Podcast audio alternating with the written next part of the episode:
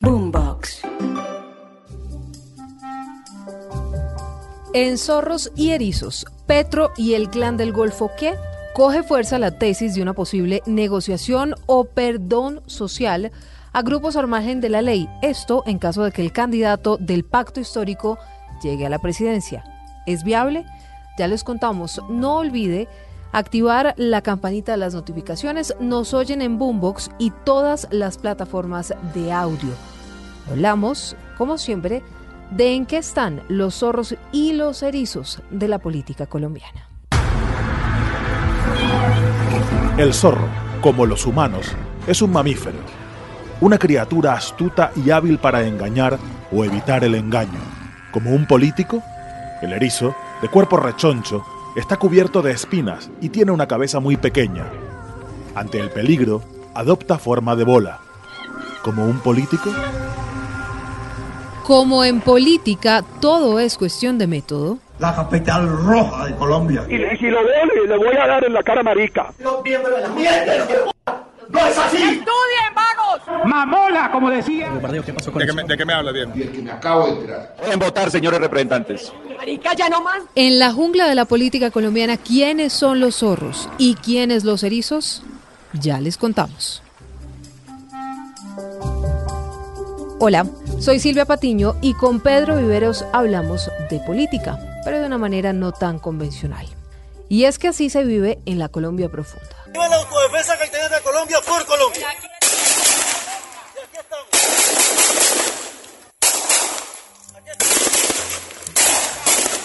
Esa es la Colombia que pide a gritos la presencia del Estado y está cooptada por grupos delincuenciales y de narcotráfico como el Clan del Golfo.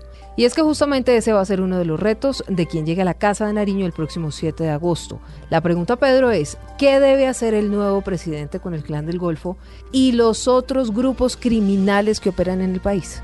Silvia, hasta donde yo tengo entendido en nuestra legislación, no se puede negociar con grupos que tienen vínculos con el narcotráfico. Y esos delitos en Colombia, hasta donde yo sé, no son amnistiables.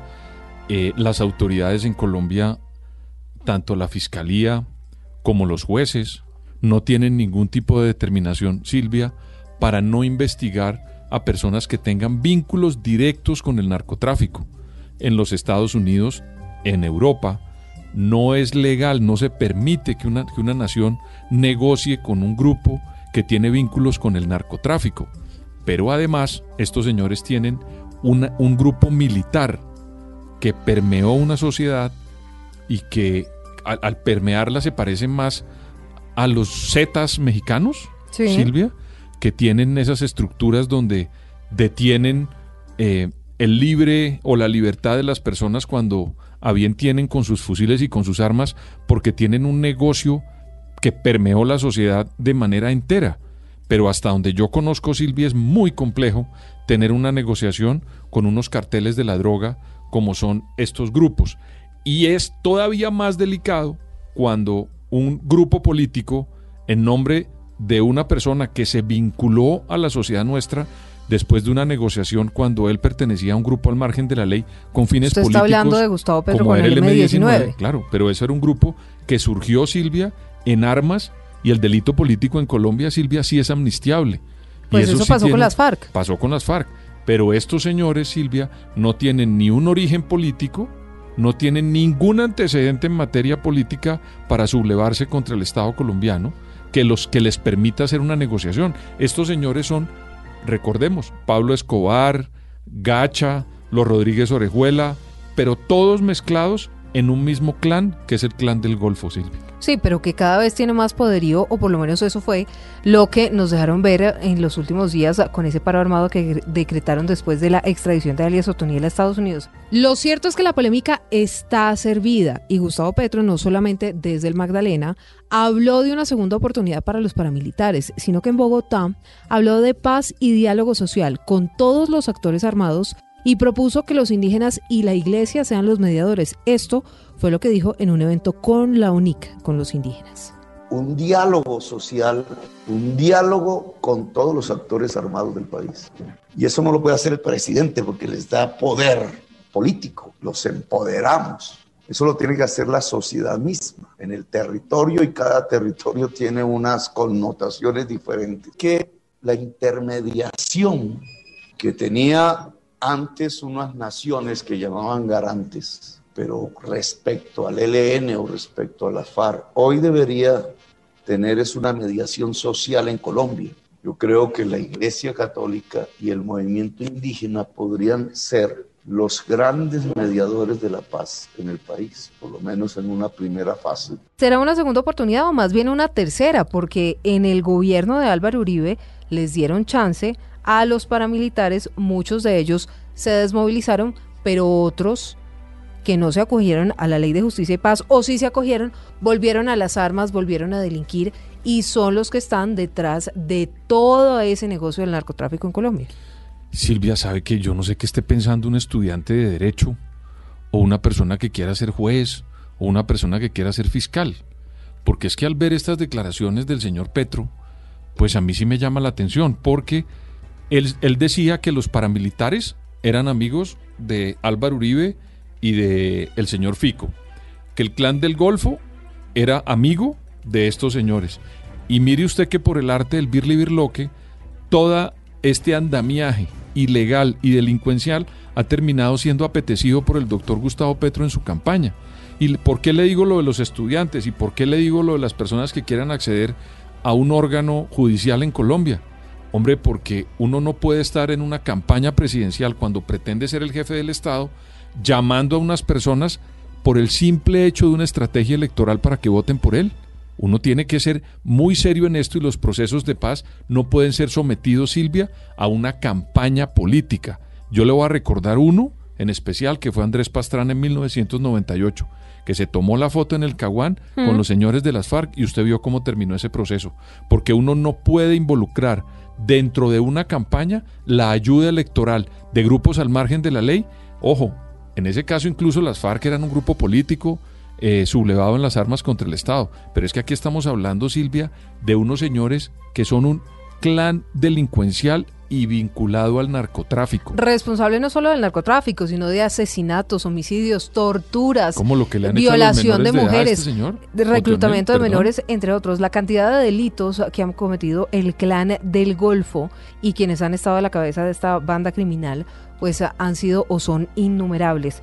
Ahora, Trataron de decir que no, Pedro, pero lo cierto es que cada vez toma más fuerza la famosa y muy polémica idea de perdón social y de sometimiento colectivo Que la en la campaña Petro, de ¿no? Gustavo Petro. Que la defendió. Exactamente, incluso está en su plan de gobierno, Sí, en la página 50 de su plan de gobierno. Y todo esto se combina con las visitas del hermano de Gustavo Petro a la cárcel y también las de Piedad Córdoba a hablar supuestamente, porque esta la denuncia la hicieron desde la campaña de Federico Gutiérrez, de una posibilidad de amnistía a cambio de votos. No, ojo, y estaban prometiendo que en, su- en ese gobierno iban Que no- a que no negociar iban a extraditar. y a eliminar la extradición. Exactamente. Mire, Silvia, lo que está pasando en Colombia es muy peligroso, porque uno no puede vincular a grupos que tienen una relación directa con el narcotráfico y con esta serie de media docena de violencias de las que hemos hablado a un digamos a un experimento electoral. Es que a mí lo que más me preocupa es que el doctor Gustavo Petro y su grupo político está trabajando a los señores del clan del Golfo como si fueran FECODE o como si fueran eh, grupos minoritarios que le están brindando el apoyo. No. Pedro, ¿qué estará pensando Estados Unidos? ¿O yo- cuál podría ser la posición de Estados Unidos Pues- si Gustavo Petro llega a la presidencia y pasa algo de esto? Porque pues por ahora simplemente se queda en el aire, en las ideas, no es un hecho concreto, pero si están pensando llegar a la Casa de Nariño e implementar sometimientos o perdones sociales a bandas criminales como la del Clan del Golfo que han enviado toneladas y toneladas de cocaína a Estados Unidos, ¿cuál será la posición? Pues mire usted que la reacción de Estados Unidos fue hacer todo el esfuerzo posible para llevarse extraditado al señor Otoniel.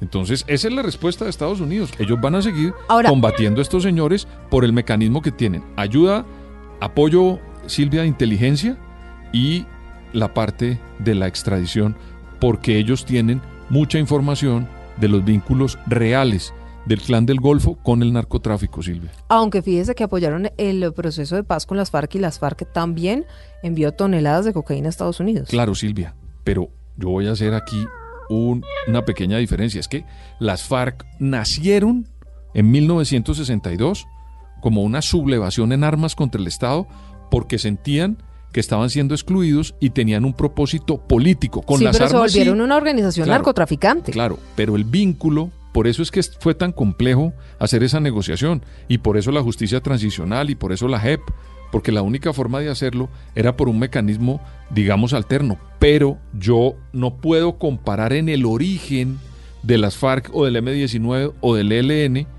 a El del Clan del Golfo, Silvia, porque hasta donde yo sé no hubo ninguna constitución del Clan del Golfo como unos grupos alzados en armas contra el Estado. Son un clan de narcotraficantes y de violadores de todos los derechos humanos. Ahora, si vamos a llegar a esa negociación, Silvia, pues yo necesito que la digan abiertamente y que los colombianos sepamos que esto se va a convertir en un Estado que tiene la posibilidad de negociar con unos señores que tienen vínculos directos con narcotráfico.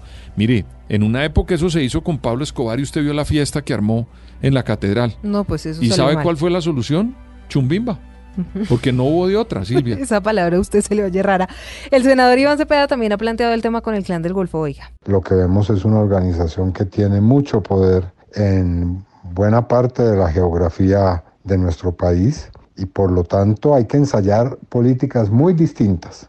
Una política de presencia social del Estado, de eh, diálogo para el sometimiento a la justicia, desmovilización de estos grupos, atención de las comunidades rurales Ahora, en 2018, Pedro, se, digamos que Colombia pudo ver unas pinceladas en un intento del ya saliente gobierno de Juan Manuel Santos de una especie de sometimiento del clan del Golfo. Y en ese momento salió un video de alias Otoniel diciendo que sí estaban dispuestos a someterse. Ahora, uno se pregunta si sí están dispuestos o no cuando eh, no son, usted lo ha dicho, una organización con fines políticos, sino un grupo de narcotráfico y delincuencial que se lucra justamente del tráfico de las drogas. ¿Eso puede salir bien? ¿Un sometimiento del clan del Golfo? Pero es que el narcotráfico no se va a acabar. Es que yo no conozco una negociación vía el sometimiento que termine bien. Mm. Dí- dígame cuál, cualquiera que usted me diga. Mire, los señores Rodríguez Olejuel se entregaron, quisieron, digamos, demostrar que fueron unas personas que se entregaron a la justicia, terminaron extraditados, Silvia. Sí, claro. Punto. El señor Pablo Escobar, el señor Rodríguez Gacha, la única forma fue, repito, aunque suene duro y suene medio jocoso, chumbimba. Le tocó al Estado salir con un bloque de búsqueda, 700 hombres, a capturar a este señor eh, a- hasta que le dieron de, a- hasta que lo neutralizaron o le dieron de baja, yo no sé cómo se dice en el argón Sí, militar, te a Pablo Escobar en. Medellín. Pero tema- Silvia, le voy a decir otra cosa. A mí me da la impresión que Colombia solamente tiene que abrir las páginas de lo que está ocurriendo en México en este momento. Hay un presidente que ha mandado unas señales de tratar de negociar con unos señores que son los Zetas. Sí. Y usted no se imagina que cada día que dice eso, toma más terreno y menos bolas le para eh, estos grupos delincuenciales como el Clan del Golfo en México, Andrés Manuel López Obrador. No, sin hablar de lo permeado que está el narcotráfico, incluso en las instituciones mexicanas, en la, La policía, policía, eh, eh, en las instituciones en general. Ahora, y este estos tema también tiene... tienen eso en las regiones, ¿no? Ah, sí, claro. Estos también tienen Pero permeados. le digo que ese, ese paro, ese paro armado dejó eh, sobre la mesa también las capacidades que hoy Por tiene eso, ahí está. el clan del Golfo, que no son una bandola. Perdón. Definitivamente no La lo son. Y por eso cuatro 1.400 o más de 1.400 hombres del ejército y la policía van a integrar ese bloque de búsqueda que anunció el presidente Duque. Ahora, esto tiene sentido el debate político, sino que lo diga Federico Gutiérrez. Mire, lo primero es que ellos van es por el país y eso es lo que Colombia tiene que tener claro. Allá lo que hay es un discurso de odio. Ellos están aliados con las estructuras criminales, con el ELN, disidencias FARC, con Clan del Golfo. El Clan del Golfo ya anunció ese apoyo y se dio a través de unos audios donde se demuestra cómo el heredero de Otoniel a su familia le daba la instrucción de votar por Petro. Y lo que están haciendo en tantas regiones donde estas organizaciones criminales van y dicen, acá hay que votar por Petro y ni se les ocurra que aparezca un voto por Fico, están intimidando a la gente.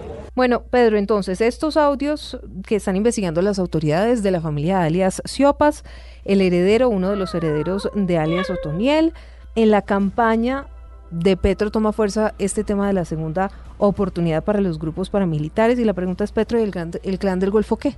Silvia, mire, yo repito, en mi lógica y por lo que yo estoy oyendo, el señor Petro lo que está buscando, como lo busca con FECODE, con sindicatos, con eh, partidos políticos, con liberales con Petro, con conservadores con Petro, lo que está buscando es tener un apoyo político para luego entrar en una negociación. Y cuando uno hace eso, Silvia, cuando unos delincuentes, unos narcotraficantes apoyan políticamente una candidatura, nunca sale bien esa negociación, Silvia. Porque más adelante, ¿qué van a hacer estos señores? Como hicieron las FARC con el señor Andrés Pastrana. Le tomaron del pelo durante un tiempo y ¿qué hicieron? Se fortalecieron, pidieron un sitio como el Caguán más grande que Suiza. No, pues. Y lo que hicieron fue fortalecerse, hicieron y más aumentaron los secuestros, aument- el narcotráfico y porque ellos, como lo interpretaron fue, gracias a mi apoyo, o sea, a las FARC, Mm. usted Andrés Pastrana fue presidente. Y lo que está haciendo Gustavo Petro en todos los discursos, Silvia, es mandando mensajes pidiendo el apoyo de un grupo como el Clan del Golfo y de personas al margen de la ley, como los paramilitares que ya lo dijo. Y yo creo que eso no está bien por alguien que quiera gobernar de manera democrática y equilibrada una nación como Colombia tan compleja. ¿Le sumará o le restará todo esto a Gustavo Petro? Lo importante es que si van a sacar las cartas, las cartas las saquen de frente y las pongan sobre la mesa para los que los colombianos cuando tomen una decisión la tomen consciente y bien informados, sabiendo exactamente pues qué podría pasar en caso que uno u otro candidato, no necesariamente Gustavo Petro, lleguen a la casa de Silvia. Nariño. Pero serán los colombianos, y eso solo lo sabremos, Pedro, después del 29 de La mayo. única forma que uno tiene para negociar con los señores como el clan del Golfo es abatirlos, combatirlos y que ellos se rindan y se sometan a la justicia en Colombia. Si uno comienza con una negociación y no los combate, Silvia, lo que está recibiendo es un apoyo político que eso tiene unos costos gigantescos en el momento de gobernar. Usted es de la línea del presidente Duque. No, yo, yo, sí, pero pues, es decir, no, no, yo- como, no, es con el ELN, que con esos grupos delincuenciales, si lo dice el ministro de Defensa, no se negocia. pero el ELN es combate. diferente. El ELN es diferente. Ah, bueno. Porque el es ELN, cosa. en mi opinión, es un grupo sublevado en armas contra el Estado que puede terminar negociando. Lo que pasa es que el gobierno le ha dicho, deme unos gestos para sentarnos en la mesa. Y eso también es importante. ¿Usted sabe por qué se sentó las FARC con Juan Manuel Santos a negociar? Pues porque Uribe les dio con todo el Estado y los menguó hasta que se sentaron a negociar. Pero Silvia, si tuvimos ese problema con ese proceso de paz con Juan Manuel Santos, que hoy todavía nos tiene divididos, imagínese usted que un señor ponga. Y gane la elección gracias al apoyo de un grupo de narcotráfico como ese el clan del Golfo con las expectativas de una negociación y de terminar la extradición. ¿Usted sabe lo que ocurre en una nación como Colombia? En eso tenemos que ser mucho más calmados y pedirle al doctor Petro que diga abiertamente si él lo quiere hacer, porque a mí me parece que los colombianos es lo mínimo que necesitan.